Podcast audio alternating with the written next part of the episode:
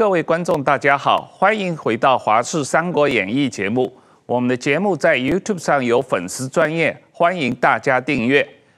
北京刚刚结束的呃全国人大和全国政协会议，李克强做了最后一次政府工作报告，又啊、呃、表示了他的这个二零二二年的中国经济的呃增长目标和整个对经济的看法，但是市场不买单。这几天。中国的股市、香港的股市和中概股在全世界暴跌，这也反映了市场对于中国经济的一个担忧。我们特意请了中国经济的专家陈小农教授来上《华视三国演义》节目，跟我们谈一下中国的两会和今年中国经济情况的看法。陈教授您好。好，主持人好。矢板先生好啊，那石板先生好，啊，陈教授好，陈陈教授，我们呃，李克强在最近的北京两会的工作报告上面，呃，对于中国今年的 GDP 的增长提了百分之五点五的一个增长的目标啊。当然，中国政府的增长目标是每年都是随便他们提的嘛。不过今年好像他的这个目标。呃，引起了市场上很多的批评，认为是过高，因为实际上去年下半年中国经济的增长，官方的数据只有百分之四左右嘛，啊，那在这种情况下，呃，他提的一连串的经济目标，呃，是我看很多这个呃市场的呃经济学家评论都认为是不太可能实现的，呃，您怎么看？特别是他在整个报告中完全没有提到呃乌克兰俄罗斯战争的对于可能的世界经济和中国经济的影响。呃，李克强的这个政府工作报告里面的内容啊，是几个月前就已经开始准备了。呃，通常要反复的来回修改很多稿，因此呢，这个他是基本上他是以不变应万变。就世界上发生这么多的大事，呃，李克强的那个报告的起草班底呢，是几个月前关在这个北京的某处，在那里埋头的反复的修改这稿子，因此呢，他不可能反映现在的情况。我呢，以前在中国的时候，大概呃八十年代后期，这个我也参加过一次总理政府工作报告的这个起草工作。当时是在这个北京的玉泉山，那里有一个招待所，那么会在那里开会，然后逐字逐句的讨论用什么字眼儿。但这些起草班子起草的内容呢，最后还要拿去给上面的大佬一个人一个人的看，有的人把这句话圈掉，那个人又把那句话加回来。所以这样的报告实际上是一个很道地的官样文章，呃，把锋芒都去掉了。磨得四平八稳，所以在这种情况下，这种报告里面的数字啊，我觉得不必当真。是啊，是啊。而且呢，呃，就李克强本人而言，他也不相信 GDP，因为这个李克强当辽宁省长的时候，他曾经和美国驻沈阳大总领馆的官员私下交谈的时候，他就说过，他说我不相信地下面报上来的 GDP 数字。他说呢，这个他宁肯是用。发电量还有铁路运输量这些指标来判断经济的真相，GDP 是完全靠不住的，也可以讲是橡皮筋，你要它多长它就多长。那么最后呢，中国就冒出来一个克强指数，然后李克强上台以后就整了一下辽宁省，结果辽宁省几年以后它的 GDP 数字就砍掉了几分之一，就里面全是假的，是水分。但并不等于说全中国的 GDP 就没有没有水分了，仍然到处都是水分。所以，当这个水分像一块海绵，你说它有多大，摁一下它就扁了。是啊，闭门造车的情况。对对对，关于政府工作报告，我过去在北京，我做了十年记者，每年那个两会，呃，开幕式那一天，我们要去早上起来啊，他是这样的：李克强上午大概九点做政府工作报告。早上起来大概六点半左右，就那个人民大会堂的门就打开，所有所有的记者呢是在前面排队，然后我们提前去可以把那个报告的全文拿到，我们就可以，他一边念稿子，我们一边可以写，我们可以看嘛。然后呢，他那个不但是有中文，有英文，有日文，有韩文，有西班牙文，翻译成各种各样的文字。而且他那个日文的话，我们就我们我一般会拿一套中文，拿一套日文的话，那个翻译基本上是百分之百的。就是他一看那个翻译，就是说下个很大功夫的。就是我们也经常做翻译嘛，没时间的话就有点。意义不是那么精准，但是说你要有时间，一个团队去抠的话呢，一定是每个词都翻译的非常精准嘛。所以光看那个翻译就知道，这个下个很大功夫。那换句话说什么呢？是这个报告是很早就做好，然后很早又来翻译团队，这翻译完之后呢，也要层层审批。所以这个报告完全其实是跟实这个国际形势是完全不不不不不统合的。所以说对，所以说我们看到这个每年的我们在就是说。政府工作报告，那是代表当时的这个政治局呃的意思，所以说呢，基本上虽然李克强在念，但是可能是习近平最后决定的。我们要把它结合到最后一场李克强的记者会。就是说，这两个结合在一起，才能看到这个中共的想法。我觉得今年呢，就是说，不管是记者会和这个政府工作报告，我常说的中国的报告，这个政府文件呢，是五个五种五种语言组成的嘛，叫假大空套废嘛，就假话、大话、空话、套话和废话。嗯。但是我发现这两年的李克强，特别今年的记者会，他的废话依然是很多，但是大话少了一些。嗯。就是李克强不是像习近平爱吹牛，也不像温家宝爱吹牛。他的大话这个五种语言中，大话的成分稍微少了一些，废话的成分多个很多。因为他不能说别的嘛，只能拿废话来填补。这是我的一个印象，不知道陈老师您您怎么看？呃，我我完全赞成你的看法，因为李克强今年是他最后一次了，嗯，做报告，嗯，下一回就不是他了，所以他也不必替下一位吹大话了。对对对，而且呢，就是他的这个。十年是非常艰苦的是总理之路，嗯，怎么怎么走也走不好。他现在已经无力回天了，所以在这种情况下，这个他的下一任，我想也不会高兴到哪里去，嗯，所以可能大话也不会那么多了。对呀、啊，昨天这个呃，中国政府出来救股市的话，也是派了刘鹤出来嘛，啊，所以没什么李克强的事情了。这个呃，但是陈老师，你看最近因为呃，俄罗斯跟乌克兰的战争，呃，造成了这个呃，全世界的原油、天然气、粮食、金属的价格的暴暴涨，呃。中国实际上是这些商品的最大的进口国。中国的原油、天然气百分之七十依靠进口啊，粮食可能百分之二十依靠进口。那中国当然应该受到很大的影响，这一点也在股市上反映出来啊。您自己怎么看这些呃原油、天然气、粮食价格的这个波动，对中国的这个通货膨胀的影响会是怎么样？我觉得那是下一个阶段才会影响到中国经济。嗯，目前阶段呢，首先要看到说中国现在像刚才汪浩先生你谈到的这个中国股市大跌，那么香港股这个恒生指数跌的就更厉害了。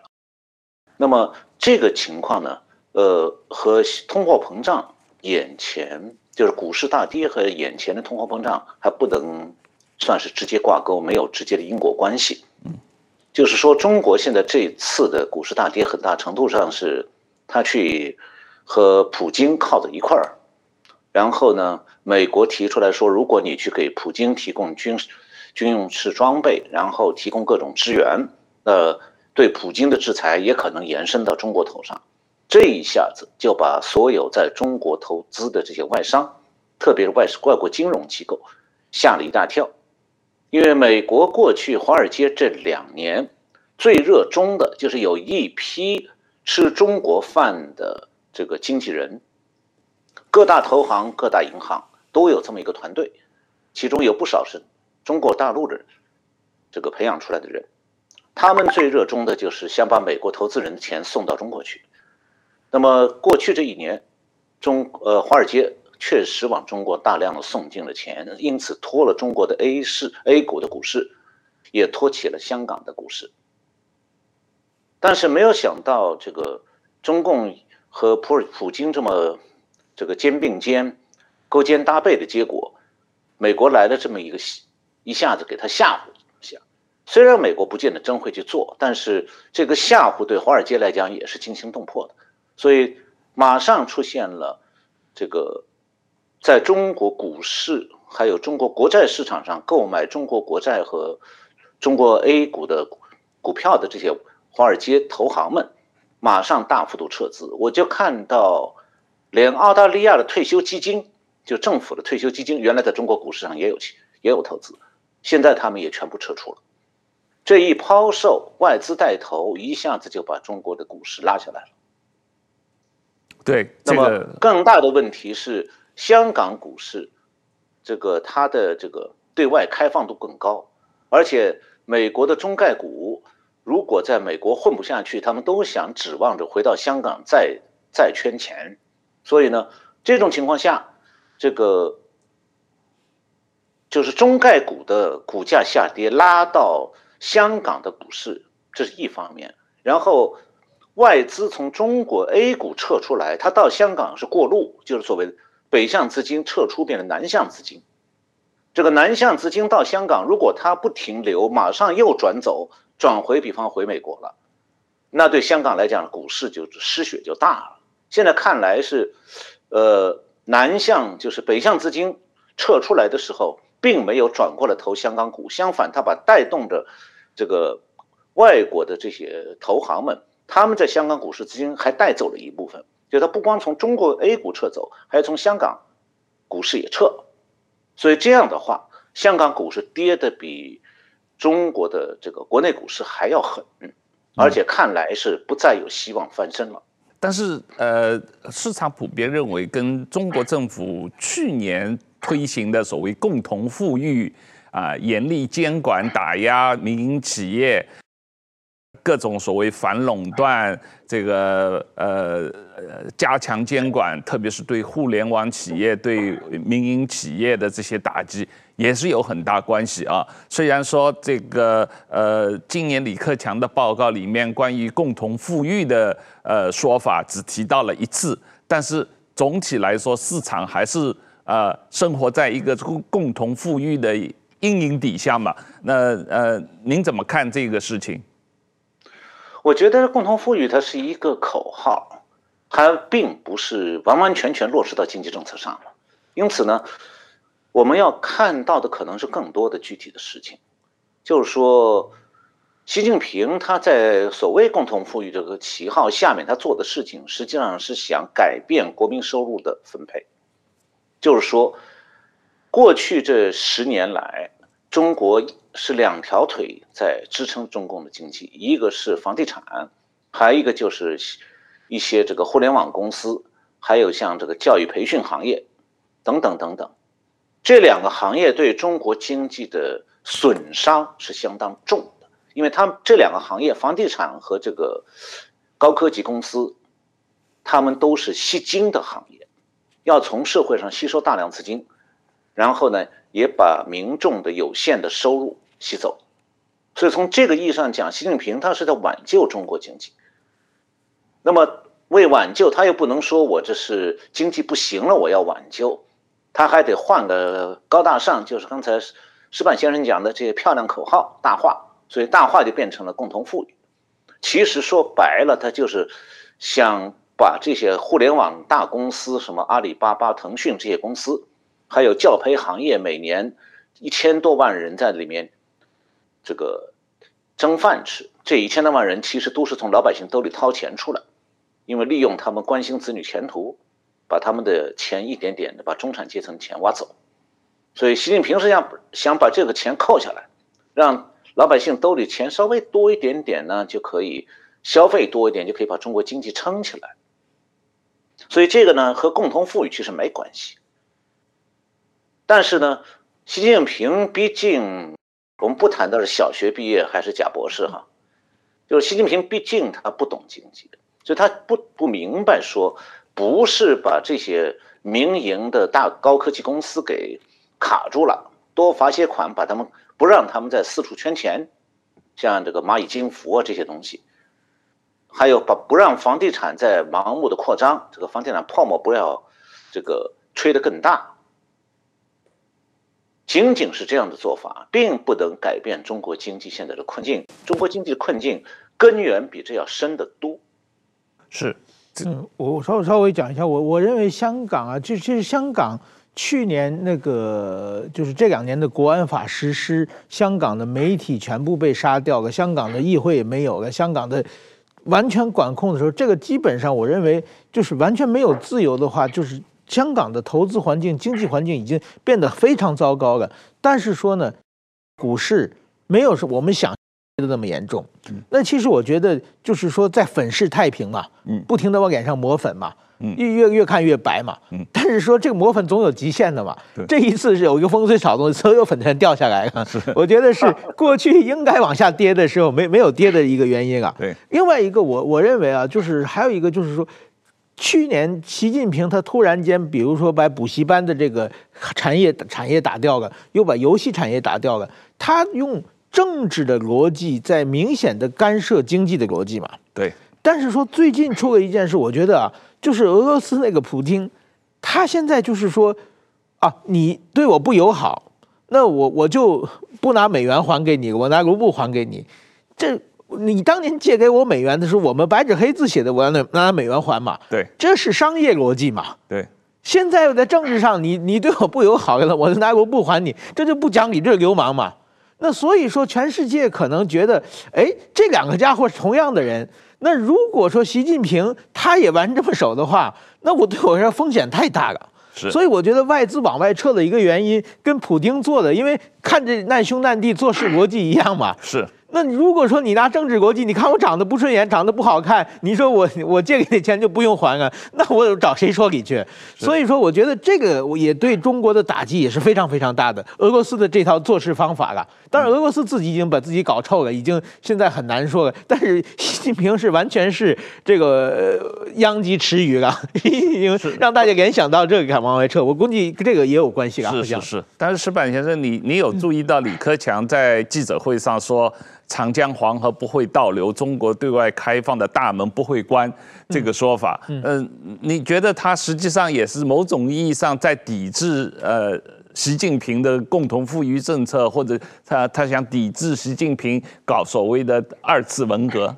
不，我我觉得我我觉得李克强是蛮有意思，因为十年前温家宝在记者会上，那次他说，如果我们不执行政治改革，呃，文革的悲剧可能会重演。那一场，我在我在他下面，我非常受到震撼，就觉得我这个这个老先生突然怎么这么激动啊？那那种感觉啊。嗯。但是现在想起来是温家宝的政治遗嘱嘛。嗯。就是那个时候他知道我讲完这个话的话，我就要离开政治舞台了。那么我最后这句话是说给大家听的，让我后辈的人，你们一定要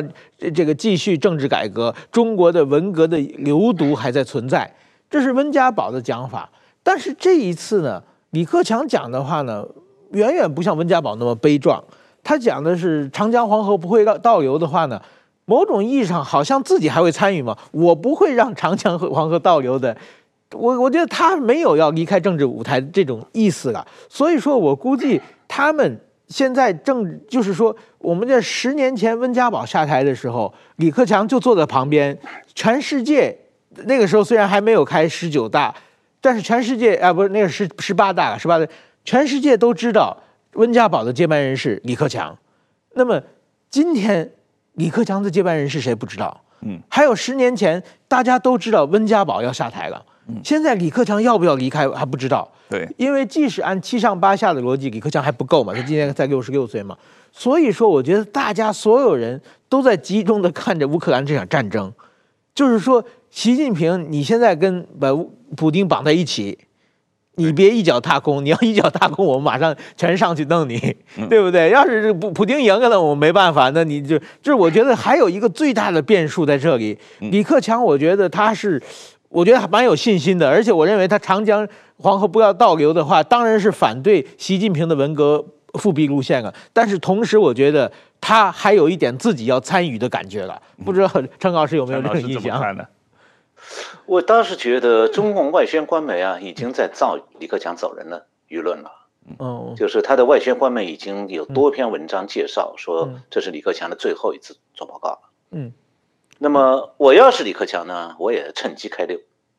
因为过去的十年已经很辛苦很难了，今后的十年如果再要混下去啊，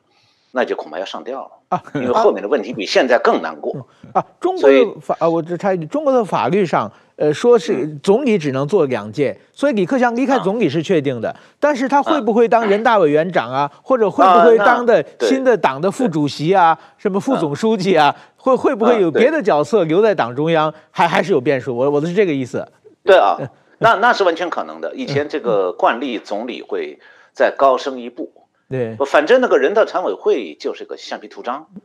管橡皮图章的那个人儿。姓什么无所谓。陈老师，我们这个谈一下中国的粮食安全问题啊，因为最近习近平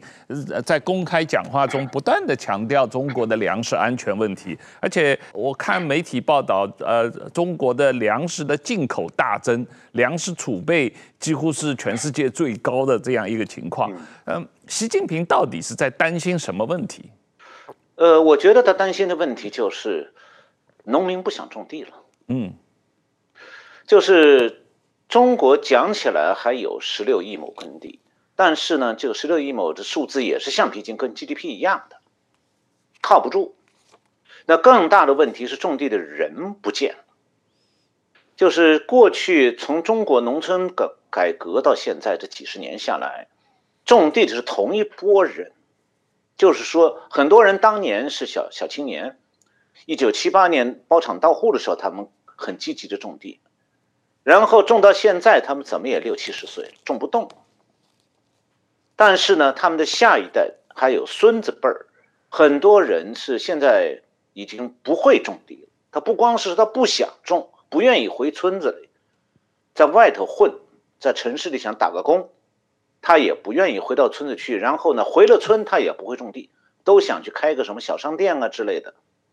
因此呢，中国现在缺的是农民，就老农民有经验的会种地的人都老去了，那么他们没有接班人，年轻的都不屑于种地，没有新农民了。这种情况下，所以中国现在的农村，它的粮食生产在很多地方呢是满足农民的口粮需要的，也就是说，包产到户里，每家每户有那么几片地。呃，种出来的粮食他们自己够吃就行了，农民也不指望说卖粮食赚钱，因为其他的门道可能还多一点，因为比方他种果树，那可能是这个卖钱还更多一点。种粮食最辛苦，成本最高，然后呢收益最少，这是一个很重要的因素。所以对习近平来讲，他是知道的，这个局面没有办法改变，因为过去农民种地就是在。农村改革之前，是因为他们没有别的生路，不种地他就活不下去。那么现在农民有一点别的生路的话，他就不愿意种。那么没有人种地，有地也不出粮，这是习近平真正的头痛的地方。所以我说，中国有很多很多潜藏的重大问题，粮食问题是其中一个最重要的问题之一，当然还有其他。是。粮食问题是很很大的一个问题啊，但是另外一个问题我们要提一下，就是中国地方政府的财政赤字的问题。我看到数据，好像整个二零二一年全中国的三十个省市啊，除了上海以外。全部都是严重的财政赤字啊，只有上海是呃有盈余的。那这个呃地方政府的整个财政赤字，这还只是呃公开的数据，还有隐形的债务的问题。呃，陈老师怎么看这个问题？恐怕也是一个大的呃问题。对，这个首先呢，现在国际社会公认的中国的这个债务呢，就是。地方政府和中央财政的债务公认的是五十几万亿，实际上呢，在这个之外还有一个地方政府背后的融资平台，嗯，就是他们用来这个开发房地产的那些融资平台，都叫什么什么城市建设公司、城市投资公司，这些公司也发行债券，由地方政府担保，那么这又是几十万亿，合在一起，我记得是去年年底的数据，大概在八十三万亿。中国就是比中国的 GDP 大概一百十万亿，嗯，对。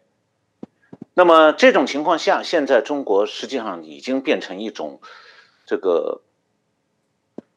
我把它叫做三个套绑，就是说中国金融业就银行是被房地产给绑架了，就银行现在有大批的钱是借给房地产公司和这个这个购买房子的买房户的末按揭贷款，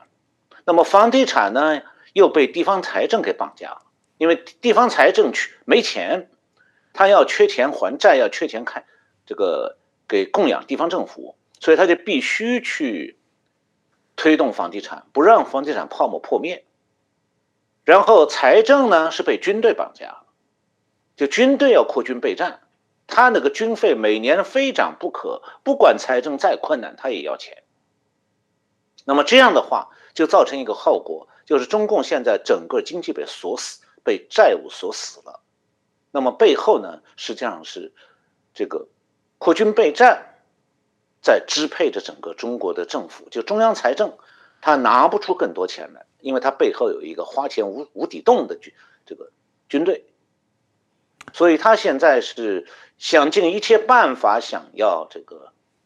填补他的财政窟窿。像今年中央政府又花了个搞了个小花招，让中央银行用利润的名义向中央财财政交一万亿。那么这样的话，中央财政的赤字表面上就可以不突破这个法律规定的这个限额。但是这个把戏呢，是懂行的人都知道，实际上是把中央银行的这个外汇占款当中的一些钱抽出来了，是紧了银行的银根，填了财政的窟窿，而且这是一次性的。就对中共的说法是说，几十年来中央银行赚的一点小钱。攒了有一万亿，现在这次一笔拿出来花掉了，那么明年呢？这条路就没了。但是中共我刚才讲的这个三个套绑，金融被房地产绑，房地产被这个地方财政绑，地方财呃这个财政又被军队绑，这个套绑的局面会年复一年的持续下去。所以对中共来讲，现在实际上是走入了这个死套，就是说他找不到跳出这个套的出路来。是中国这两年的军费开支的增长，每年都比 GDP 增长还要快速嘛？啊，所以这个问题，中国军费占呃财政开支中的比例也越来越高。呃，我我我觉得这个军费的增长啊，就是习近平这几年他其实是非常好大喜功的，非常。就是重视军队的，靠收买人心的，但是说看那个数字的成长率是降低的，那其实他是把很多钱都藏在别处去了，然后因为他不愿意别人说他是这个中国威胁论嘛，所以说过去。那是我现在想起来，胡锦涛是好人嘛？胡锦涛时代，他都把军军费每年超过百分之十嘛。所以说每年的报军费的时候，我们外国的媒体都会做一个非常漂亮的表嘛。然后每年超过百分之十，然后你中国威胁论都这么写嘛。习近平上台以后，他马上就藏起来了，马上他军队涨就变成百分之七、百分之八，甚至。那所以大家就我们就只要不超过百分之十，我们媒体就不好下标题了嘛。所以说呢，我觉得他是很很狡猾的，但是很明显他就把很多的这个支开支都变成科研的什么这各方面的藏到别处去了。另外一个刚才讲的，包括这个粮食问题，还有这个各种这个地方财政问题，我认为就是中国那几年的经济成长，就是从江泽民的后期到胡锦涛，当然包更包括习近平啊。其实中国表面上看着成长很快，实际上呢，它都是透支，都是借钱的来花的。对对对，借钱的来花有几种呢？就是一个向环境透支嘛，我可以不照顾环境，不照顾这些劳工的权利权益，然后我就把拿钱来花，所以这个省钱嘛，所以我的成本低。第二呢，向外国透支，那外国的知识产权我都偷来嘛，拿来就用。所以说这个也是透支，不用付钱，所以便宜。第三个呢，就是向未来嘛，就是借钱来。所以说他那几年是过得非常舒服，然后过得非常舒服的话呢，但是那钱呢也没有攒下来，都都搞大阅兵去了，然后就搞奥运会去了，花掉了，然后到处大撒币。嗯，然后现在等于说该到还账的时候了。嗯，所以说就。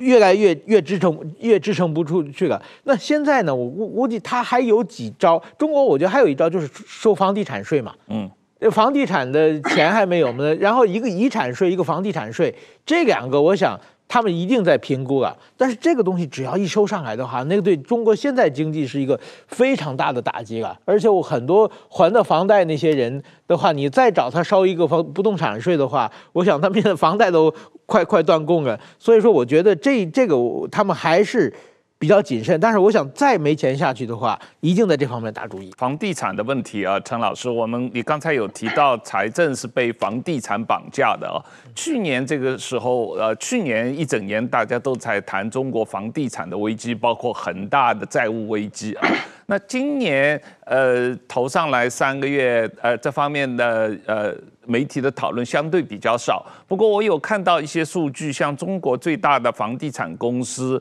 这个万科，它今年一季度的销售情况非常差啊，它它去像跟去年同期比，几乎是一个崩盘的一种状况。那实际上中国的房地产的销售，二级市场的成交量。呃，还是呃非常疲弱的一种状况。呃，陈老师，你怎么看整个这个中国房地产市场的状况？这就是我讲的中国的另外一个呃支柱塌下来了。嗯，就中国在江泽民后期以后，是先是加入 WTO，然后呢，中国靠出口，我把它叫做出口景气，就是每年增长百分之二十、三十、四十这样的增长幅度的。对外贸易用这个方法，用出口景气来拉动这个中国经济，这样维持了十年左右，然后到二零一零年又开始改用房地产来拉动经济。那么这两个支柱，呃，曾经就像石板先生讲的这样，营造了一种假象的繁荣，让全世界都以为中国经济真的是突飞猛进啊。但是这里边的隐患。你必须冷静地去分析，才能发现说，其实后面隐藏了巨大的风险和危险。那么，房地产的泡沫其实就是一个和石板先生讲的一样，是借钱维持起来的。之所以现在我说金融业被房地产业绑架，就是因为它基本上就是把银行的贷款大量的占用了以后。就变成土木工程，所以我把这第二个景气叫做土木工程景气。那土木工程景气呢，并不是可以长期的永久性的维持下去的，因为当房价高到一定程度，超过了民众的购买力和承受力以后，房价的这个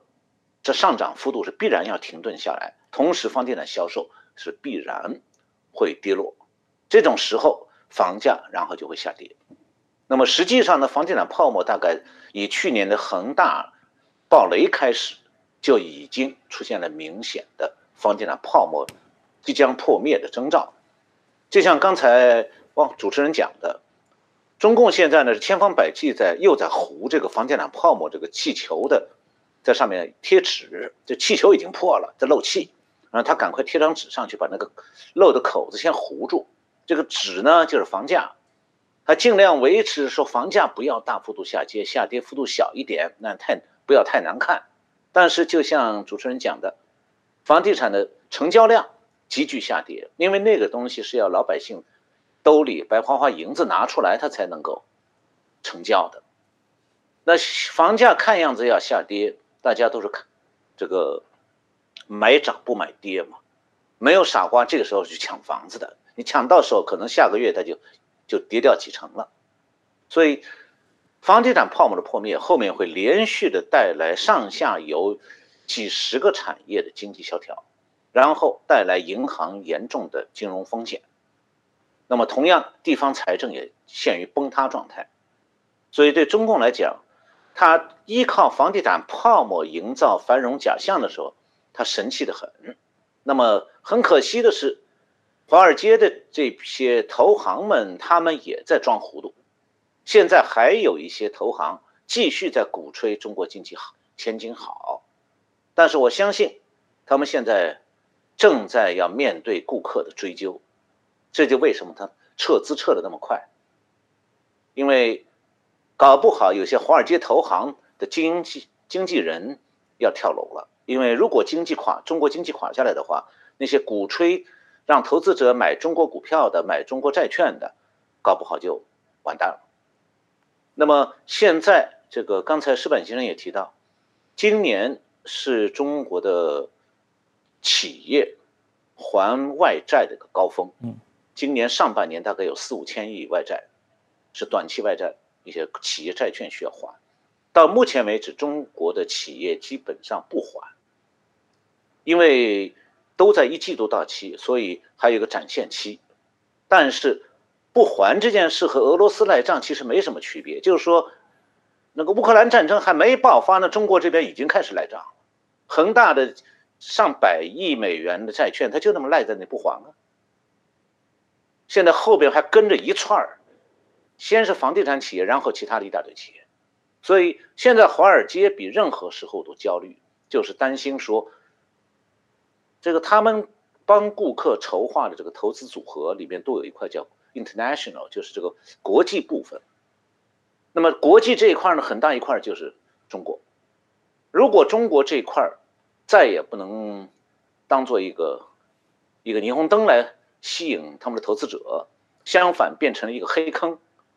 那这些这些经纪人他们就不好过了，没法交代了。所以从这个角度来讲的话，没有乌克兰的战争，中国今年在外债上已经是个很难过的事关口了。这个最近还有日本的一个杂志专门来找我写了一篇文章，就谈中国的外债和外汇到底什么情况。我给他们做个分析和我的结论就是说，实际上现在中国的这个。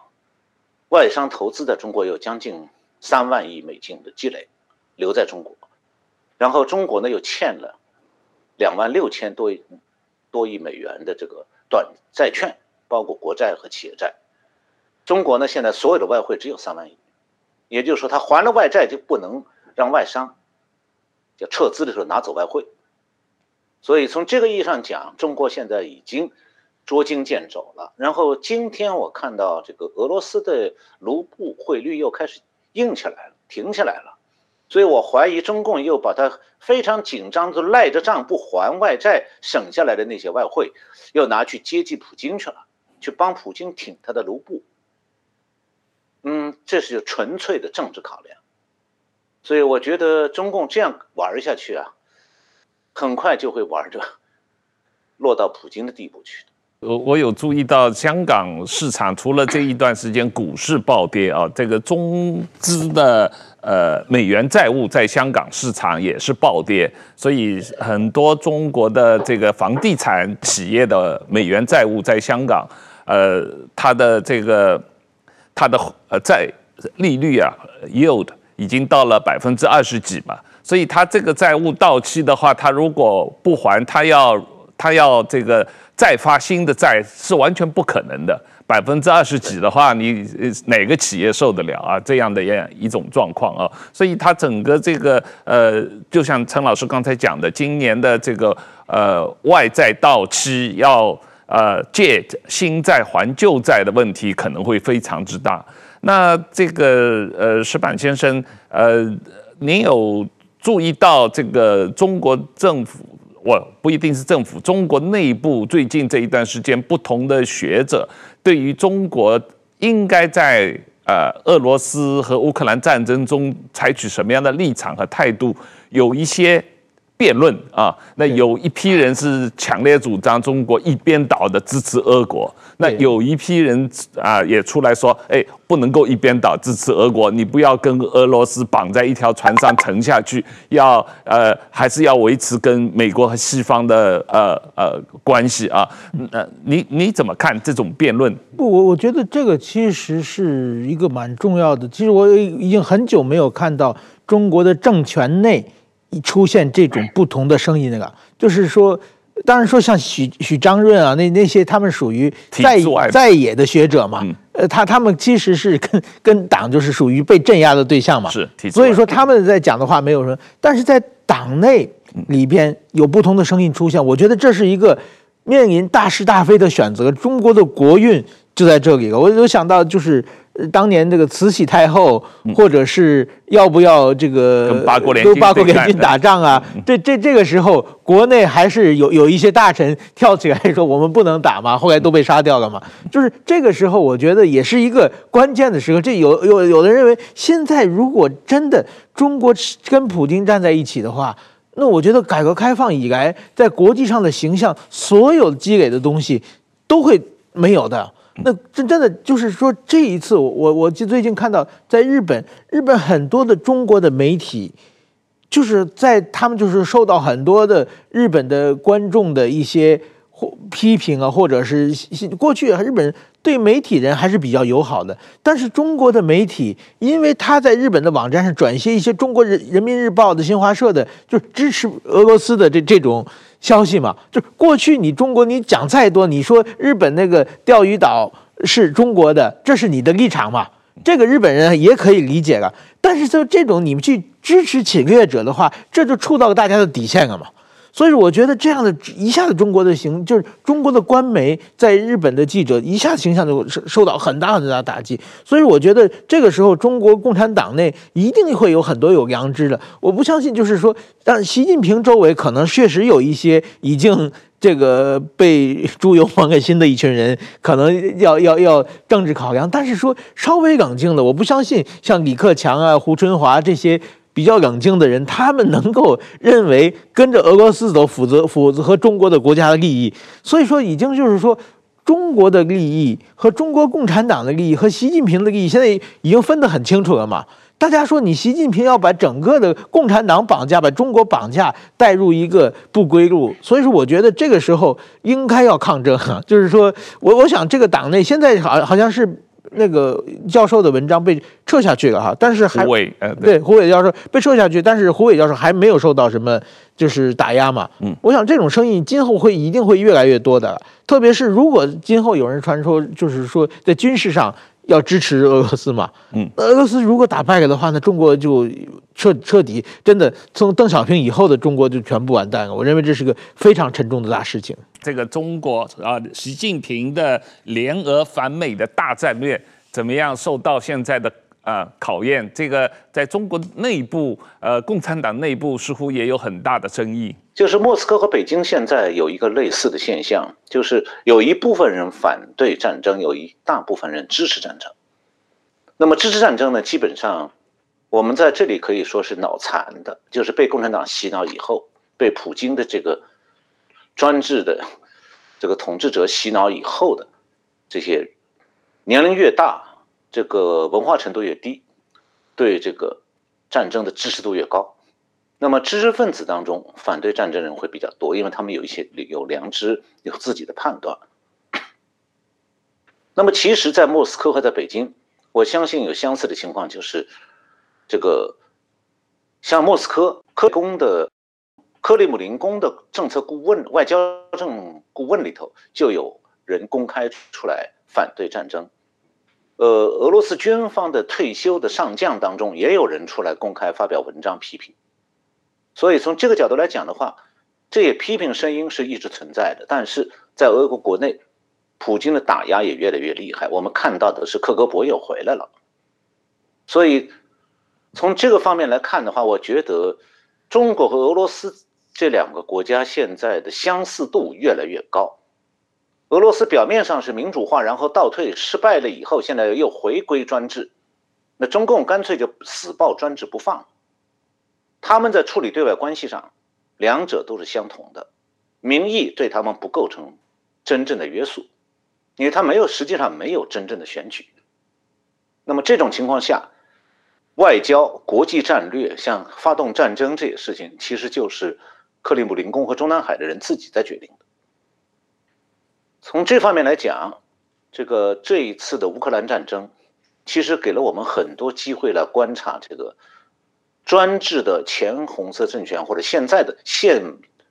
现这个现存的红色政权，他们面临这样的局面的时候，可能出现哪些问题。这个现在看来呢，普京的这个所谓世界霸主的这个。上个是就他继承的前苏联的那个军事地位呢，已经大大的削弱了。那么，将来中共是不是说，呃，效仿普京也来去威胁周边地区？我相信等到他真的想这么做了，他会发现，一个是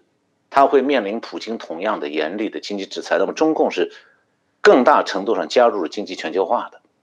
那么经济全球化对他的制制裁会让中共更难受，比难受度要比普京高上好几倍。那么前面刚才主持人问到，像这个中国进口的从原油到粮食到其他一切，包括芯片，这些全都是中国要害的这个产业和要害的产资源和产品，所以对中共来讲，它承受不起国际经济制裁。那么另一方面就是说，中共他忍不住的想要去挑衅，想要走普京一样的道路，他也给了我们周边地区。和国家一个非常强烈的警醒，就是说，我们必须要看到，这样一个实行霸权主义的红色政权，是不能够信任他，以为他可以承诺任何事情，就是他们的承诺，他们的这个向国际社会的保证，全都是不算数的。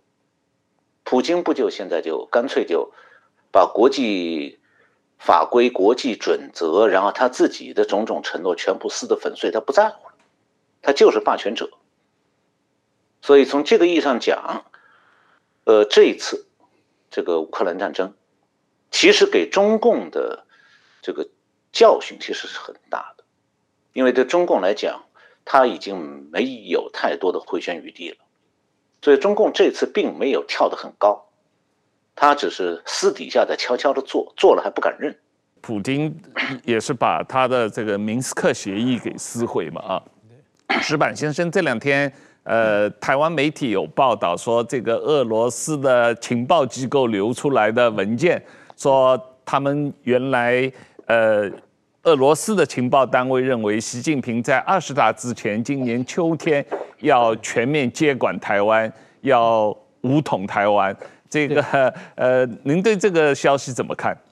我认为啊，就是说，当然，独裁者周围啊，一定会出现很多弄臣啊，就是说专门讲他爱听的话啊。那普京这很明显他是被骗了嘛，嗯，他就是高估了自己的实力，低估了乌克兰的实力，低估了全世界支持俄这个乌克兰的决心嘛。那么普这个习近平周围很明显也出现一群弄臣嘛。那么习近平，我想。如果真照这样下去，他真可能认为自己打台湾是很容易的。就包括我们，很明显，他最近发表的一连串对台湾的讲话，很明显是就是误判了台湾的民意嘛。我们有看到这个中国有一个呃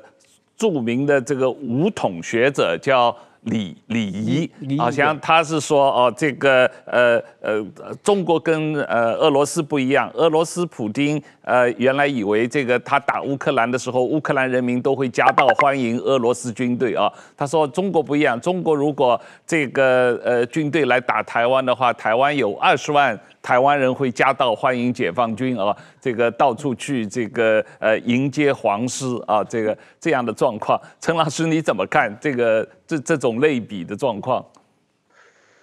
我觉得这个我们不去谈台湾那个欢迎队伍啊，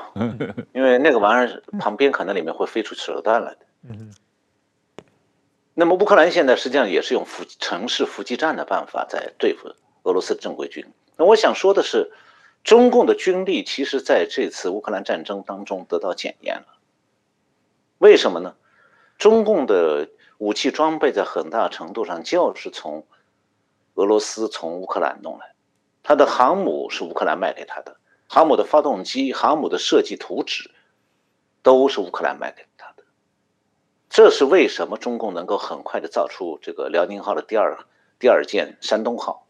因为图纸拿来了，他照模仿就行了。然后，中国的军用运输机的发动机也是靠乌克兰提供的，所以现在中国空空军的运输机还有一个发动机问题，就发动机断供了。那么，从这个俄罗斯的武器装备已经比乌克兰要强，乌克兰已经有二十多年基本上没有军事装备更新了。但我们看到说俄罗斯的装备也不过如此，够烂。那么中国呢，又是从俄罗斯学来的技术。那么我们可想而知，这个中共的军力，在很大程度上也属于这个演习参考级。他们自己拍部片子，说这个什么火箭万炮齐发呀，什么之类的，你看着花里胡哨的很好看，的一到了现实的运作当中，就全不是那么回事儿。就像俄罗斯那个这个坦克纵队，在公路上排成一字，坦克与坦克之间间隔十几米。这个我看到于北辰将军在节目里讲过，说这个完全违反了正常作战的这个要这个战斗要领，那是非常典型的愚蠢的做法。所以他都会质疑，说是那些坦克兵到底是不是受过训练？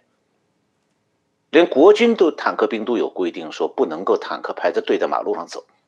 因为那等于是给敌方设置炮火提供了准非常准确的地标啊，而且沿着公路他。过来袭击的话，你逃都逃不掉。所以从这方面，我们能看到说，这个红色大国色厉内荏的那一面，是在乌克兰战乌克兰战争当中暴露的非常充分。那么对中共来讲，我想刚才石板先生讲的这个当头棒喝，可能他们真的会在这方面有所考虑，就是说拉出来练练。中国有一句话叫做“是骡子是马，拉出来溜溜”，这个。中国的共军如果拉出来溜溜，恐怕也不见得比共俄军高明到哪里去，甚至应该讲是比俄军还差。呃，我们这个问题可以以后来试验一下，看一看啊。那陈老师，这个今天时间差不多了，呃，非常感谢你的时间，呃，谢谢陈老师，谢谢石板先生，谢谢观众。